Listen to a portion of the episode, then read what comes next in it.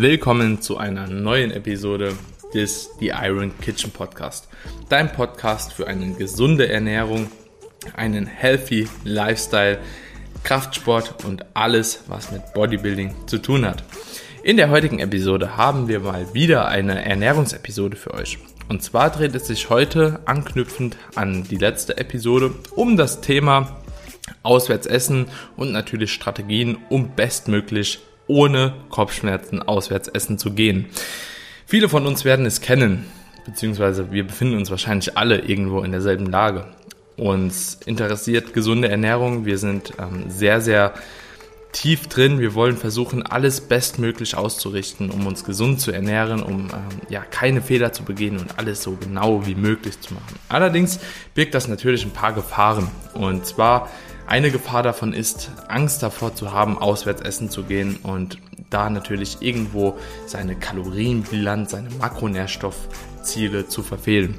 In der heutigen Episode sprechen Carmen und ich so ein bisschen über die Vorbereitungen, die ihr treffen könnt, wenn ihr ein Auswärtsessen geplant habt und natürlich auch dahingehend, wie wir persönlich vorgehen. Ich denke, die Episode wird für den einen oder anderen sehr, sehr hilfreich sein, denn wir sprechen nicht nur über Vorbereitung, wir gehen auch darauf ein, welche Verhaltensmuster wir an den Tag legen, wenn wir tatsächlich im Restaurant sind. Und ich kann euch eins sagen, das wird amüsant. Der eine oder andere wird sich eventuell wiedererkennen. Und zum anderen gehen wir auf ein wichtiges Thema ein und zwar sprechen wir ein bisschen darüber, wie ihr euch verhalten sollt, wenn ihr mit sozialen Kontakten unterwegs seid, mit eurer Familie, mit Freunden und ähm, da eine gewisse Missachtung gegenüber ist.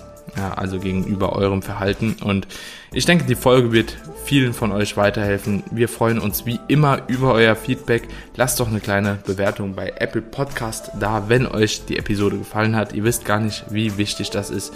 Und ansonsten hören wir uns in der nächsten Episode. Jetzt aber erstmal viel Spaß bei der Folge.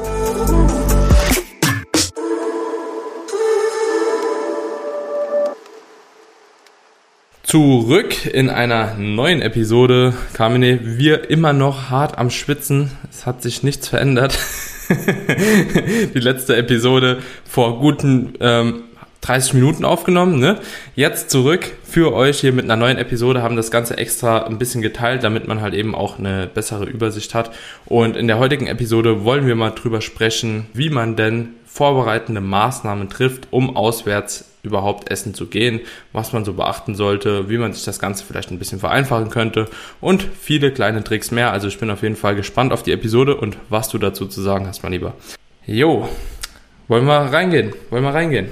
Ich würde sagen, ich würde sagen, wir starten. Oh. Klar, also ist auf jeden Fall gut, dass wir das aufgeteilt haben, denn ich finde es auch absolut nicht verwerflich, sich auf so ein Event vorzubereiten, weil als außenstehende Person, die so null bewusst an die Sache rangeht, mag das erstmal krankhaft erscheinen. Die Erfahrung habe ich eben auch gemacht, so ja, jetzt mach doch einfach mal den Kopf aus und entspann doch mal und isst doch mal so, ja gut, aber wenn ich das machen würde, würde es auf jeden Fall komplett eskalieren und ich kenne nur ganz, ganz wenige Leute, die dann auch das Mittelmaß finden und dann ist meistens so ein Tag, wo man dann auch auswärts essen geht, ein Tag, wo man meist in einem sehr hohen Überschuss mhm. kommt. Und das ist, wie gesagt, das ist an sich auch gar nicht verkehrt, so wenn das mal vorkommt, aber für Leute, die vielleicht auch mal regelmäßiger essen oder vielleicht sogar täglich darauf angewiesen sind, auswärts zu essen. Ich meine, auswärts essen ist ja auch in der Mensa mhm. essen. Ja, Studenten zum Beispiel, die täglich auswärts essen in der Mensa, kann ja sein. Oder andere Personen, die an der Arbeit ja. ähm, in, in der Kantine essen. Das ist ja auch auswärts essen. Und deswegen muss man auch da wieder unterscheiden. Geht es jetzt um ein einmaliges Event oder geht es hier wirklich um Auswärtsessen, vielleicht auf regelmäßiger Basis, wie auch ja, immer. Ja. Aber für beide, für beide Szenarien, denke ich, ist es legitim, sich da vorab Gedanken zu machen, gerade für Leute, die eben auf einer Diät sind, ähm, auch mal bei einem einmaligen Event bewusst dran mhm. zu gehen. Ja, also bin ich vollkommen bei dir und ich muss auch sagen, ich kenne das von mir auch nicht anders. Also ich habe mir lange Zeit richtig krass einen Kopf drüber gemacht, so wie ich jetzt da vorgehe, um halt eben einigermaßen gut aus der Situation rauszukommen. Ne?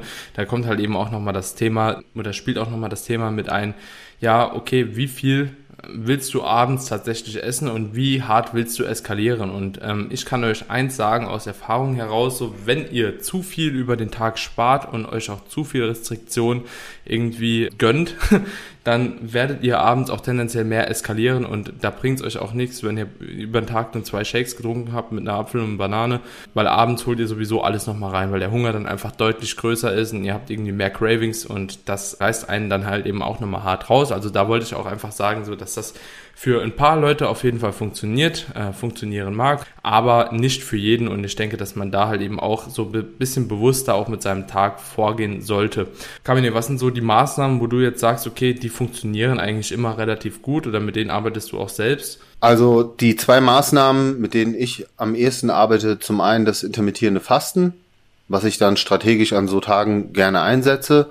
Oder das Calorie Cycling, beziehungsweise ich unterteile da meinen Tag in eine Under-Eating und Overeating Phase. Ja. Das sind so die zwei Maßnahmen, die für mich am besten funktionieren. Beziehungsweise ähm, ist es ja dann auch eher so eine Art Calorie Shifting, mhm. weil Calorie Cycling ist ja das, ist ja das ganze System basiert ja. auf eine Woche, sage ich mal, und Calorie Shifting ist ja das Ganze dann tagesbasiert. Mhm. Ja, ja. Also prinzipiell denke ich, dass Intermittent Fasting für viele Leute da auf jeden Fall schon mal eine sehr, sehr gute Methode sein kann. Das bedeutet eigentlich im Endeffekt nur, ihr müsst euch jetzt nicht nach einer 16-8 Methode oder 20-4 Methode oder so richten, sondern versucht einfach die erste Nahrungsaufnahme ein bisschen weiter nach hinten zu shiften, sodass ihr euch vielleicht eine Mahlzeit schon mal am Tag sparen könnt dadurch so. Ähm, so sage ich das meistens, weil auch dieses 16.8 und 20.4 etc., was es noch alles gibt, halt meistens auch in so einer krankhaften Verhalten irgendwo enden kann ähm, schnell und deswegen ähm, bin ich da auch einfach ein Freund, einfach das Essen ein bisschen weiter hinten rauszuschieben. Also Beispiel 14 Stunden ja, Fastenphase so. Das ist meistens für viele Leute auch schon genug, um eine Mahlzeit halt an so einem Tag zu sparen. So, genau. Deswegen, das ist die eine Sache. Das andere war auf jeden Fall Under- und Overeating-Phase. Finde ich auch gut. Ich denke, das macht man dann damit in Kombination. Also wenn man so lange gefastet hat, in dem Sinne, beziehungsweise wenn man das bisschen rausgeschoben hat, ist auch ein Tipp meinerseits, dann nicht auf jeden Fall seinen Gelüsten irgendwie nachkommen und super viel erstmal reinhauen, weil man dann eventuell an dem Tag auch ein bisschen mehr Hunger hat, wenn man es normal nicht gewohnt ist, so lange zu fasten, in Klammern äh, oder Anführungsstrichen. Und dann würde ich auch einfach erstmal mit einer Kleinigkeit anfangen. Was da natürlich super hilft, ist immer Protein. Ne? Protein und Mikronährstoffe und Ballaststoffe. Ne? Machen einfach satt und damit ist man dann auch schon mal auf der relativ sicheren Seite, um schon mal ein Mehl damit abzudecken, mindestens ein Mehl abzudecken und qualitativ halt eben schon mal das reinzuholen, was man unter Umständen am Abend äh, auf der Strecke lässt. Ja, ich habe es äh, auch früher oft so gemacht und im Nachhinein auch als Fehler erkannt, muss ich zugeben, dass ich versucht habe, mit so wenig Kalorien dann in die Overeating-Phase reinzugehen. Das heißt, ich habe sehr oft auf Flüssigkalorien gesetzt, zum Beispiel einfach einen Shake getrunken und einen kleinen Salat dazu gegessen. Problem war aber dann, ich habe zwar dann zum Abend hin viele Kalorien offen gehabt, hatte aber auch entsprechend ein großes Loch im Magen, das was du auch beschrieben hast, und gemerkt, das, was ich mir dann mittags gespart habe und mehr an Kalorien mit, äh, mitgenommen habe, habe ich dann wieder überkompensiert über einen extrem großen Hunger, der einfach unbändig war. So deswegen habe ich mir dann angewöhnt, zwar was Proteinreiches weiterhin beizubehalten und meist in Kombination mit Gemüse. Also was ich dann zum Beispiel ganz gerne gemacht habe, war jetzt irgendwie ein Salat mit Hähnchenbrust oder äh, was ich dann auch gerne gemacht habe, war äh, eine Hähnchen-Gemüsepfanne mit zum Beispiel äh, Cognac-Nudeln, mhm. sowas, dass ich da einfach ein gutes, gutes Volumen habe, einen guten Sättigungsindex habe, gute Mikronährstoffabdeckung. Auch deswegen, äh, nicht nur, weil ich dann viel Volumen haben wollte, ja, und eine gute Sättigung, sondern weil ich auch gedacht habe, okay, wenn du jetzt schon so die Hauptdinge abdeckst, zum Beispiel auch schon eine gute Portion Eiweiß und eben eine gute Portion Mikronährstoffe, so dann brauchst du jetzt abends nicht nochmal eine riesen Portion Gemüse die reinzufahren, sondern kannst dann auch zum Beispiel was anderes wählen, wenn du dann auswärts essen gehst. Ja, muss jetzt keine, also muss jetzt nicht noch eine extra große Gemüseportion dabei sein, sondern eher mal was gönnen, mhm. sage ich mal ja. so. Also tatsächlich habe ich da auch einfach, wenn ich einmal so ein Praxisbeispiel jetzt einfach reinwerfen kann oder soll, persönlich gehe ich da auch vor, ich habe ja jeden Tag eigentlich ein Porridge, ich habe jeden Mittags meine Brötchen so und statt beispielsweise einfach die Brötchen, die ich mittags esse, esse ich dann halt eben 500 Gramm Quark mit Obst. So, und das ist eigentlich die einzigste Änderung, die ich vornehme, aber dadurch habe ich halt eben schon direkt irgendwie 500 Kalorien gespart und die habe ich dann am Abend mehr und kann die halt eben da auch gut investieren und dann bin ich auch meistens schon glücklich, weil das sind so die Kalorien, die man meistens in Form von mehr Fett oder so dann abends in der Mahlzeit hat. Und ähm, ja, das sind meistens einfach nur so Kleinigkeiten. Sucht euch ein paar Meals raus, die halt eben nicht so kaloriendicht sind, viel Protein haben, ja, viel Mikronährstoffe haben und dann kann man damit auch schon gut fahren. Ja. Ja.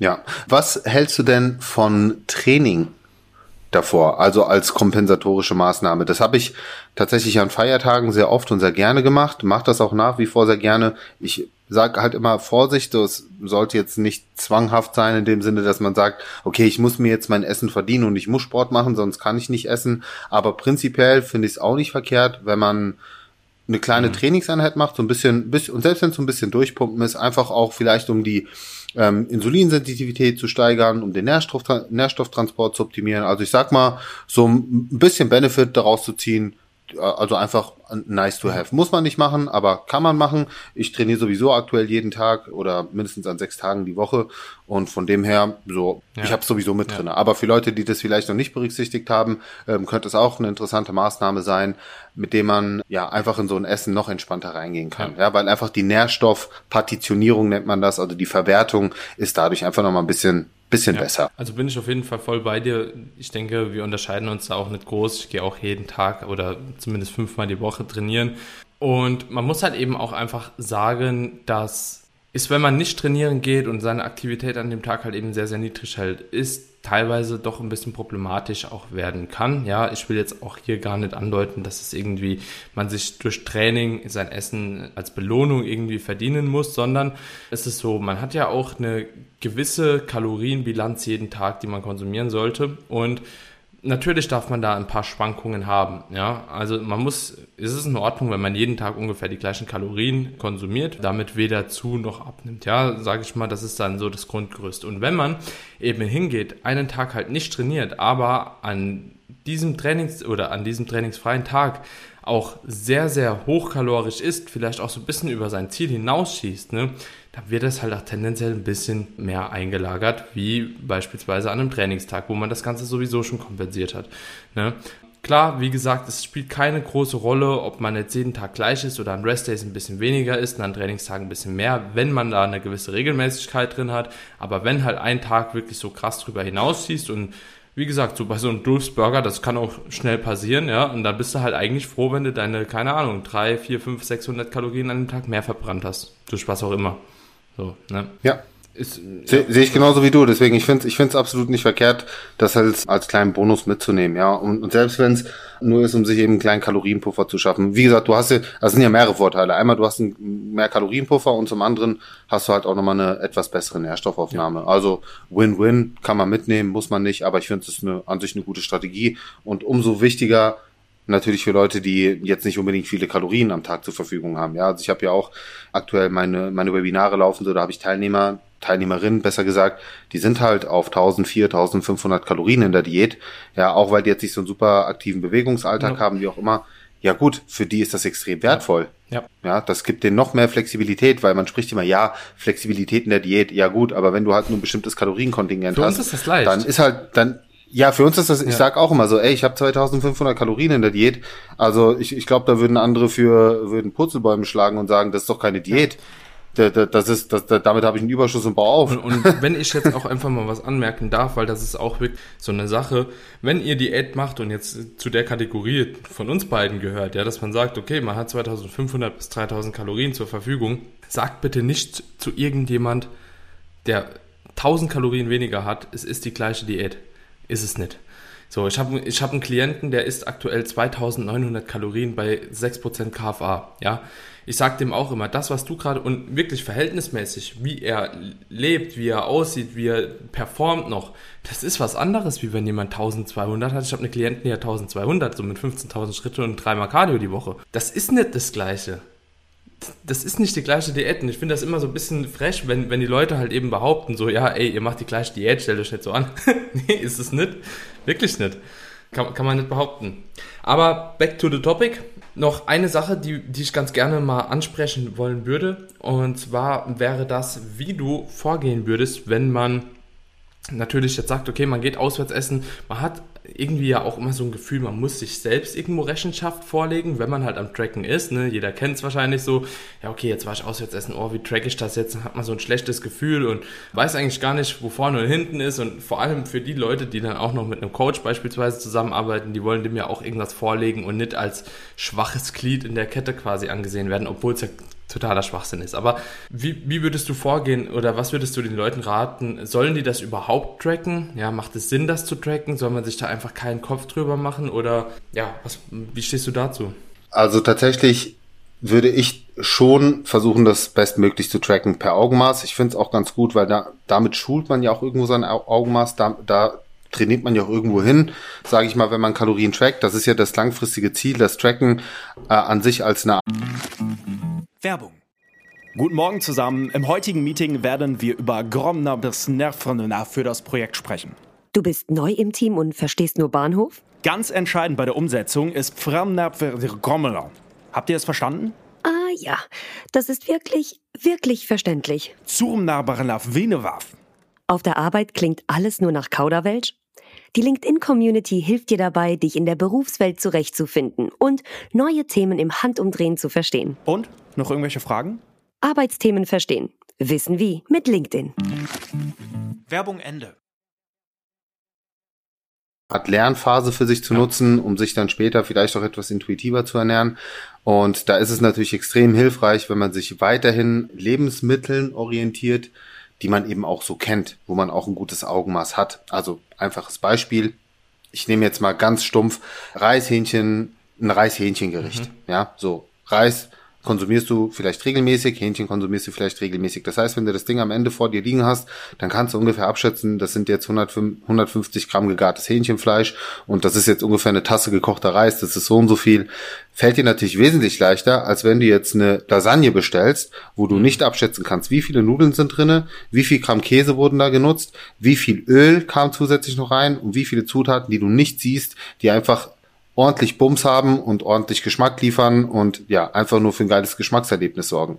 Also umso mehr du von der Mahlzeit erkennen kannst, umso mehr du davon kennst, desto leichter wird dir das auch fallen, das ungefähr abzuschätzen. Und die Wahrscheinlichkeit, dass du da weit daneben liegst, ist sehr viel geringer als zum Beispiel bei einer Lasagne, wo du es halt gar nicht abschätzen kannst. Oder selbst bei einer Pizza finde ich es relativ schwierig, weil du kannst zehn Pizzen von zehn unterschiedlichen Pizzerien bestellen und ich meine die gleiche Pizza, eine Pizza Salami und die hat jedes Mal einen anderen Kaloriengehalt, die extrem nach oben oder unten schwanken kann und das selbst bei der gleichen Größe.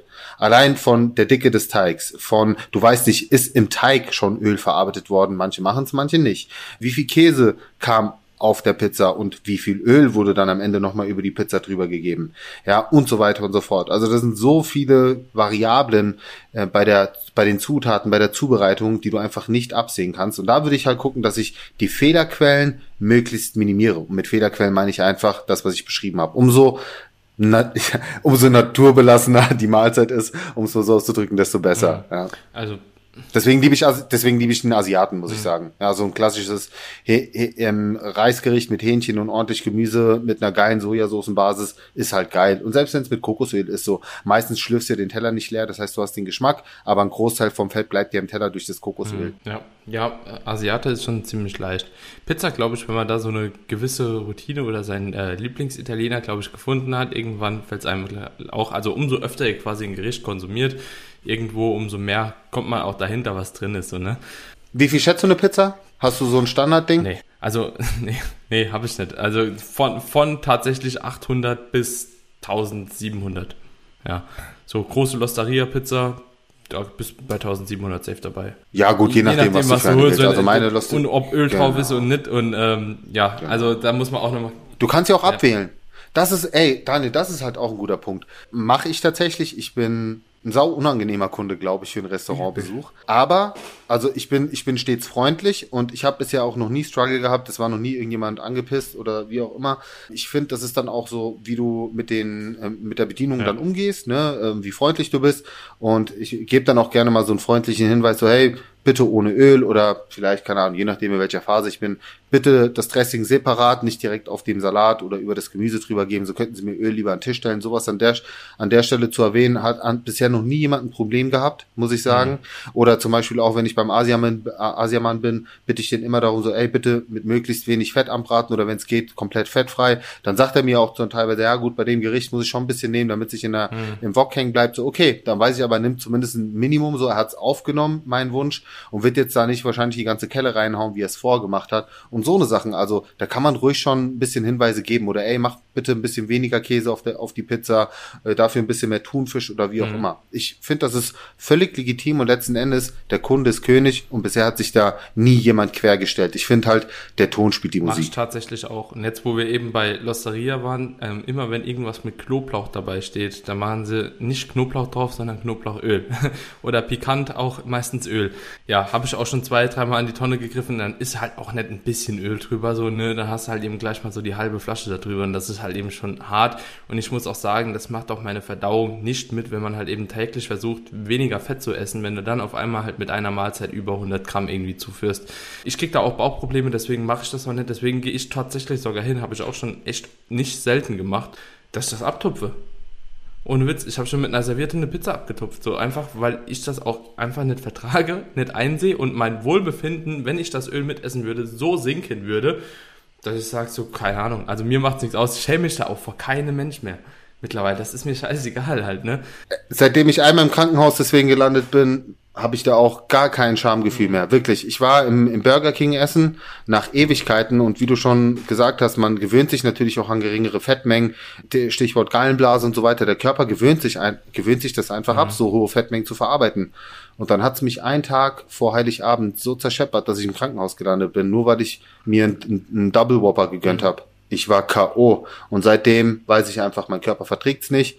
Und ja, deswegen bin ich da auch rigoros, wenn ich im Restaurants bin oder wie auch immer. Entweder, genau, tupfe ich ab oder auch selbst beim Grillen. Wir hatten ja das Thema Grillen. Selbst da, wenn, wenn da so ein richtig, ja. so ein fetttriefendes Stück kommt, dann wird's halt eine Serviette und wenn du dir die Serviette anguckst, wie hm. gelb und Öl, so dann weißt du, du hast da gerade irgendwie gefühlt so 100, 100, 100 bis 150 Kalorien einfach nur abgetupft, ja. wo du denkst, okay, gut. Ja ja, das, es hört sich halt so banal an, ne? Wenn jemand das hört, der ein oder andere wird sich denken, so wie, aber das ist nicht wenig. Also es ist wirklich, also ich gehe auch nicht hin und tupfe jede Pizza ab. Wenn ich denke, okay, das ist halt normal vom Käse, bisschen äh, Fett, dies, das und so, ist ja auch normal, wenn du auswärts essen gehst, so, das musst du ja auch nicht übertreiben. Aber wie gesagt, wenn da so eine ordentliche Ölladung drüber gescheppert wurde, kann man sich halt einfach auch sparen, ne? Weil ansonsten könnte ich nämlich auch Fanta Cola mit äh, Kalorien trinken, so, ja mache ich halt auch nicht, ne? Für die Leute, die zunehmen wollen, nice. Für die anderen eher weniger so, ne?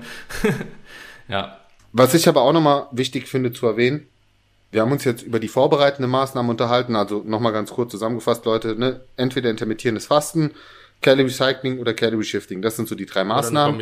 Ähm, was ich aber oder eine Kombination natürlich. Was ich aber auch nochmal wichtig finde und das Gefühl kennst du mit Sicherheit auch, gerade wenn man mit Verwandten essen geht, mit der Familie. Ich sag jetzt mal mit einem Umfeld, was jetzt nicht so ambitioniert ist wie du und wo dann vielleicht doch mal doofe Blicke kommen könnten. Wie gehst du mit solchen Situationen um? Wie war das bei dir? Das würde mich mal interessieren. Wie war das bei dir früher? Wie ist das?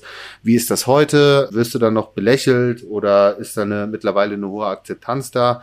Oder was würdest du Leuten da draußen empfehlen, wenn sie in dieser Situation sind? Denn ganz ehrlich, wir haben es mit Sicherheit auch schon durchgemacht und wir kennen dieses unangenehme Gefühl, sich immer rechtfertigen zu müssen für etwas, wo man eigentlich zu steht, wo man auch der festen Überzeugung ist, mhm. dass es auch im Rahmen, im Rahmen der Umsetzung, wie wir das halt dann machen, jetzt nicht ganz krank extrem, auch völlig legitim ist und dass jetzt nicht unbedingt wir die Gestörten sind. Ich will jetzt nicht sagen, dafür die anderen, aber wir halt einfach das Thema sehr viel bewusster mhm. angehen. Also ganz ehrlich, ich versuche es mit einem gewissen Maß oder in einem gewissen Maß mit Aufklärung. Ich denke, Aufklärung ist immer ganz gut. Ist halt die Frage, wie viel Mühe willst du dir machen?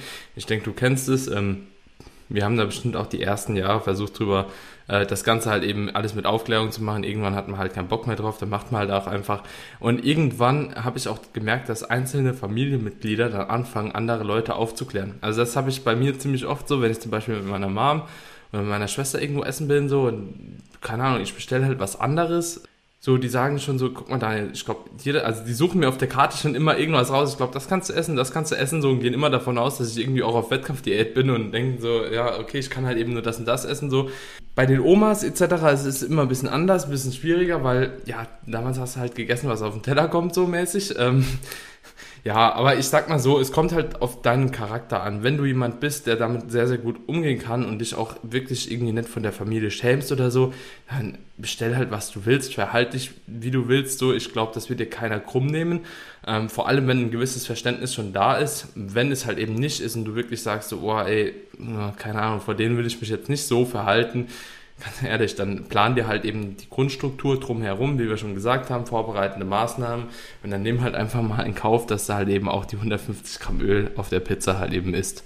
Ja, ich denke, es ist schwierig. Entweder die Leute um dich rum, die wollen es auch verstehen oder die wollen es nicht verstehen. Ne? Du hast einmal so die Leute, die es einfach grundsätzlich ablehnen, die gibt es einfach und es gibt Leute, die das super annehmen. Ich muss sagen, ich bin da ein schlechtes Beispiel dafür. Bei mir in der Familie ist das gar kein Thema gewesen. Also egal wann, die waren da immer sehr, sehr korrekt, aber ich weiß auch von ganz, ganz vielen Leuten, dass es nicht mal bei der Freundin oder beim Partner so ist, dass man da eine gewisse Akzeptanz hat und dann wird es halt eben schon echt schwierig. Ja. Ja, also bei mir war es am Anfang tatsächlich so, ich wurde schon eher dafür belächelt. Ja, äh, vielleicht auch, weil die Leute gedacht haben, ja gut, das ist jetzt mal eine Phase mhm, und ja. äh, die Phase ist dann irgendwann vorbei. Irgendwann haben sie gemerkt, okay, da meint's doch ernst. Und das Interessante ist, ich habe es einfach durchgezogen. Ich habe auch am Anfang über Aufklärung gearbeitet, habe gemerkt, das hat bei mir dann nicht so funktioniert. Da war eine gewisse Beratungsresistenz da, ähm, so dass ich dann einfach gesagt habe, okay, ich äh, ziehe jetzt mein Ding einfach weiter konsequent durch. Und das Ganze kam dann irgendwann so, dass ich tatsächlich so da, sogar so eine Art Vorbild wurde und plötzlich ich um Rat gefragt wurde, weil sich mein Umfeld dahingehend eher körperlich negativ verändert hat und sie gemerkt haben, okay, ich sollte irgendwie doch mal was machen und dann auf einmal zu mir kam so, ey Kaminik, könntest du nicht mhm. mal, wie, wie machst du das mhm. denn so, ne? Aber ich verstehe, dass es absolut schwierig ist, gerade wenn man jetzt auch charakterlich vielleicht jetzt nicht so eine starke Persönlichkeit ist, sage ich jetzt mal so, und sich da auch immer in eine unangenehme Position versetzt fühlt. Ich finde es halt tatsächlich schade, wenn man sage ich mal, auch schon abnehmen muss, weil man vielleicht auch übergewichtig ist, also auch wirklich gesundheitlich gesehen ähm, abnehmen muss und dann aber diese gleiche Negativität mhm. erfährt von seinem Umfeld statt Unterstützung und da sage ich mittlerweile, dann distanziere dich von den Leuten dahingehend, dass du dann mit denen halt nicht essen gehst, ja. weil sie bringen dich jedes Mal in eine unangenehme Situation und ich würde mir halt von Freunden und vom Umfeld wünschen, dass sie mich dahingehend eher unterstützen, als dass sie mich belächeln oder mir dann versuchen irgendwie was unterzujubeln, so keine Ahnung, ah ja, wieso isst jetzt denn kein Dessert mit, ah ja, ja, ja, wieso? Ja, ja ne, du hast ein klares Ziel, so ich würde jeden meiner Freunde in seiner Zielsetzung unterstützen, wenn ich weiß, dass es äh, um ihn geht, um seine Gesundheit geht, um sein ein besseres Körpergefühl, wie auch immer. Deswegen auch da, dann sucht euch eure Freunde besser aus, so doof klingt, aber wenn dein, wenn dein Partner, wenn deine Freunde nicht das Beste für dich wollen, was sind das dann mhm. für Freunde? So, ne? Also ich spreche jetzt wirklich in dem Kontext, nicht wenn du essgestört bist und deine Essstörung in einem Restaurant auslebst, muss man ja mhm. auch sagen. So, das ist wieder ein anderer Punkt, wobei man auch da mit einem gewissen Feingefühl rangehen muss. Ja, weil äh, gerade bei essgestörten Personen ist noch mhm. noch wichtiger, äh, wie man dann die Sache rangeht. Oder ja. das ist auch ein Thema, was man gesondert behandeln muss. Aber ja, einfach das vielleicht auch nochmal an der Stelle. So, dann bringt bringt euch halt nicht in diese unangenehme Situation. Wenn es halt vermehrt auftritt, dann lasst es mhm. sein. Ja, es wäre mir auch irgendwann blöd. Ja, eben ja. das.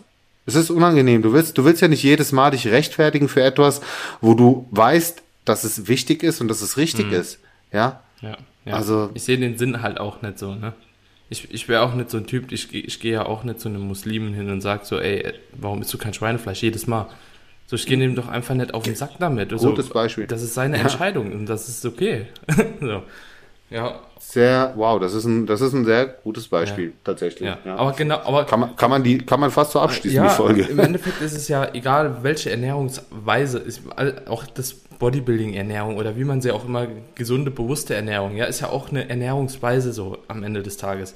Vegane Ernährung auch. Und jedes Mal, ich drücke auch nicht jedes Mal einem Veganer, wenn ich mit dem Essen bin und sehe, was der auf dem Teller hat, so, boah, das könnte ich aber nicht so durchziehen. So, alleine irgendwas sagen zu müssen, so hm. fühlt euch nicht immer. Ne negative, ja. Genau so. Ja. Ihr gebt dem Menschen doch dann in dem Moment auch wieder so das Gefühl, irgendwas stört ihn doch, warum er das jetzt sagt. Ja. So. Und das muss nicht immer. Immer, immer, immer diese Wertung, die, diese Wertung, ja. genau. Ja, voll bei Lass dir. Ihn einfach also ich essen. Das so, wenn er so sehr, was du sagst. Salat einfach pur zu essen, dann soll er das machen. Und wenn, wenn jemand anderes halt nur Fleisch isst, dann soll er das machen. Aber man muss nicht immer irgendjemand auf irgendwas ansprechen, nur weil die Person das halt eben anders macht wie man selbst. Das fühle ich gar nicht. Und deswegen, und deswegen, Daniel, auch hier, ich fühle mich so viel wohler, wenn ich mit Leuten wie mit dir irgendwo essen gehe. Ja. Oder mit, mit Leuten, die halt auch, ich sag mal, ich will nicht mal sagen, den Fitness-Lifestyle leben.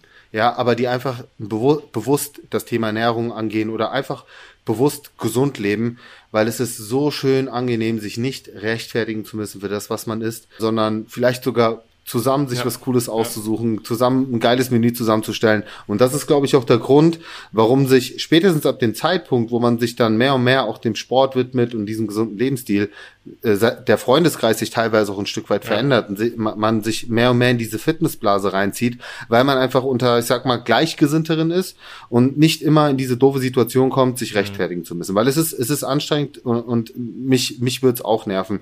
Wie gesagt, ich bin mittlerweile in einer Position, wo es mich nicht mehr stört oder wo ich auch eine sehr, sehr hohe Akzeptanz erfahre, wo die Leute auch merken, dass ich mit dem, was ich mache, viele Leute erreiche und positiv beeinflusse. Aber das ist halt, das hat bin halt ich. Gedauert. Und es gibt halt andere da draußen, hat sehr lange gedauert, genau. Und es gibt halt Leute da draußen, die kommen nicht an den Punkt und die wollen noch gar nicht an den Punkt kommen und müssen sich aber trotzdem dann immer wieder rechtfertigen. Das ist natürlich ziemlich mhm. nervig. Also deswegen zieht euer Ding durch, bleibt konsequent dran. Vielleicht habt ihr irgendwann auch diese Vorbildfunktion. Ja, ja irgendwie rutscht man eh rein. Wenn man da lange dran bleibt, irgendwann bist du drin. Ja. Sehr, sehr cool, Carmine. Geile Episode. Ich hoffe, die hat euch geholfen und hat euch da auch nochmal so ein paar Einblicke gegeben, wie wir das dann letzten Endes machen. So, ne? Das ist nämlich auch immer so eine Sache. Man hört immer viel in der Intermittent Fasting hier, in der Intermittent Fasting da, aber ähm, ja, wie das jemand anderes praxisbezogen macht und damit umgeht, ich denke, das kann man im Podcast einfach auch viel deutlicher machen, wie in Instagram in irgendeiner Story und dementsprechend ähm, denke ich, das war eine sehr, sehr coole äh, Episode, wo sich viele Leute auch wiedererkennen werden. Denke ich auch, denke ich auch. Also man kann da auf jeden Fall viele Praxistipps mitnehmen. Ja. Ich freue mich auf das Feedback, Leute. Also wieder fleißig in euren Stories reposten, weiter Feedback schicken.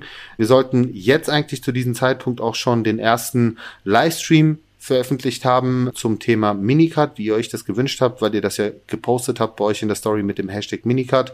Und wir werden das auf jeden Fall regelmäßig durchziehen, dass wir dann vorher eine kleine Fragerunde starten zu einem speziellen Thema, wo wir einfach merken, die Resonanz ist extrem hoch. Also behaltet das weiter so bei. iTunes natürlich weiterhin bewerten. Wir freuen uns wirklich, dass wir auch mittlerweile ähm, hoch gerankt werden mit dem Podcast, was ja auch bedeutet, dass wir einen guten Mehrwert für euch liefern. Also Feedback ist überragend. Vielen, vielen Dank, Leute, für den Support an der Stelle. Und äh, wir freuen uns auf die nächsten Episoden mit euch. Yes, cooler Abschluss. In diesem Sinne gibt es von mir nichts mehr zu sagen. Carmine, bis zur nächsten Episode. Bye, bye, Leute. Mach's gut, Daniel. Ciao, ciao. Ciao.